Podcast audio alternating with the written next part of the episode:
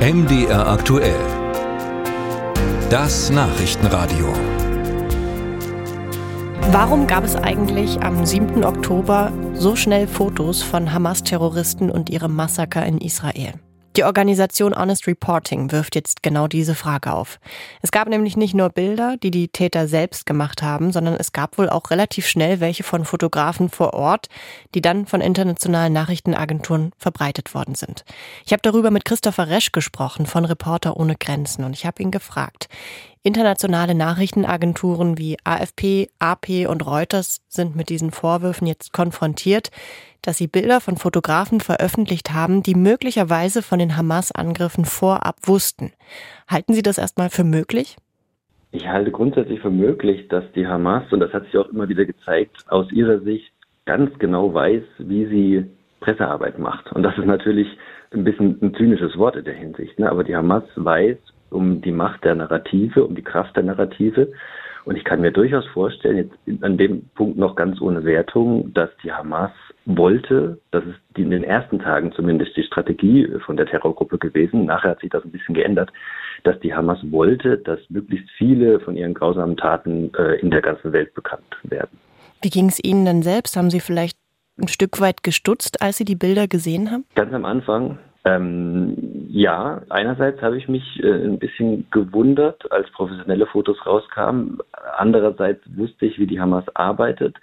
Und äh, drittens, und da kommen wir vielleicht ein bisschen zu diesen Vorwürfen, aus meiner Sicht war so embedded quasi, also mit den Terroristen unterwegs, das lässt sich aktuell nicht belegen. Das wäre ein, ein krasser Vorwurf, vor dem ich Angst habe persönlich, als einer, der mit seiner Organisation unabhängige Journalisten und Journalistinnen verteidigt, weil das berührt die Glaubwürdigkeit des Journalismus komplett in der Region. Reuters bestreitet ja kategorisch, von dem Angriff vorher gewusst zu haben oder dass Journalisten bei der Hamas untergebracht waren. Die Plattform Honest Reporting berichtet allerdings von einem Fotografen, einem AP-Fotografen, der Bilder der Angreifer im Kibbutz Qua Assa geschossen haben soll und auf der Plattform X ein Bild entfernt haben soll, auf dem er ohne Presseweste oder Helm vor einem brennenden israelischen Panzer zu sehen war. Und auf einem anderen ist er auch mit dem Hamas-Chef zu sehen. Das klingt erstmal nicht gut, oder? Nee, gemeint ist da der Journalist Hassan Slayach, der nebenbei, das gehört auch zum Gesamtbild, ich habe mir gerade eben erst seinen Twitter-Account auf Arabisch angeguckt, reihenweise Morddrohungen bekommt, minütlich. So, das, das ist mal das eine. Momentan sind wir im Status der Verdacht Berichterstattung. Und an der Stelle gehört auch dazu, dass Honest Reporting natürlich eine wichtige Organisation ist, die ist aber auch nicht unparteiisch. Ne? Es ist eine Organisation, ein Medien-Watchdog nennt man sowas wahrscheinlich, die sich mit der Berichterstattung über Israel beschäftigt. Auch da möchte ich gar keine Schuld oder Zuweisungen machen, ne? aber das, das gehört einfach zum Bild. Wenn das stimmt, natürlich, dann ist Hassan Eslayach als unabhängiger Journalist nicht mehr tragbar. Und AP hat die Zusammenarbeit ja schon beendet. CNN hat sie erstmal suspendiert. Aber trotzdem, und ich finde das immer noch richtig, darauf hingewiesen, dass wir keine Vorverurteile machen dürfen an der Stelle.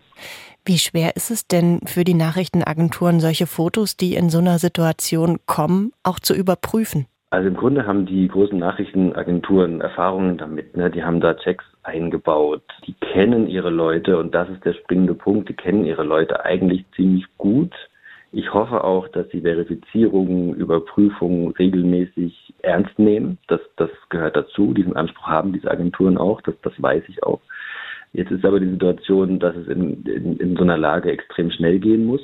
Und das auch aus Gaza, wie aber auch aus Israel Leute berichtet haben, bei aller Drastik ne, da, dieses Mordzugs, das, das gehört schon auch dazu. Das, das ist auch die Rolle ne, von Berichterstattenden. So schlimm der, der Sachverhalt, der abgebildet wird, erstmal auch ist. Ich, ich kann mir nicht anmaßen, ob äh, gewisse Checks zu diesem Zeitpunkt nicht funktioniert haben und ich kann mir auch nicht anmaßen, ob die, die Leute vielleicht die Agenturen doch getäuscht haben. Da, zu dem, da sind wir im Moment noch zu früh, da möchte ich gerne noch mehr Ermittlungen erstmal abwarten. Und halten Sie es, um nochmal darauf zurückzukommen, vielleicht doch für möglich, dass Fotografen an diesem Samstagmorgen einfach zufällig vor Ort waren oder wäre dieser Zufall zu groß? Nee, ich bin, also es ist ja ein bisschen das Framing auch von, von Honest Reporting, dass man sagt, äh, das ist glaube ich auch ein Zitat aus dem Text, ähm, was machen die denn da so früh an einem normalerweise ruhigen Samstagmorgen? Kann sein, dass das ein normalerweise ruhiger Samstagmorgen ist. Andererseits sind das professionelle Fotografen, die davon leben. Die sind gewohnt, schnell zu sein. Ne? Und nach meiner Kenntnis an dieser Stelle war keiner bei den allerersten Mordzügen dabei, sondern das dauerte so zwischen 45 Minuten und zwei Stunden. Das ist immer noch schnell.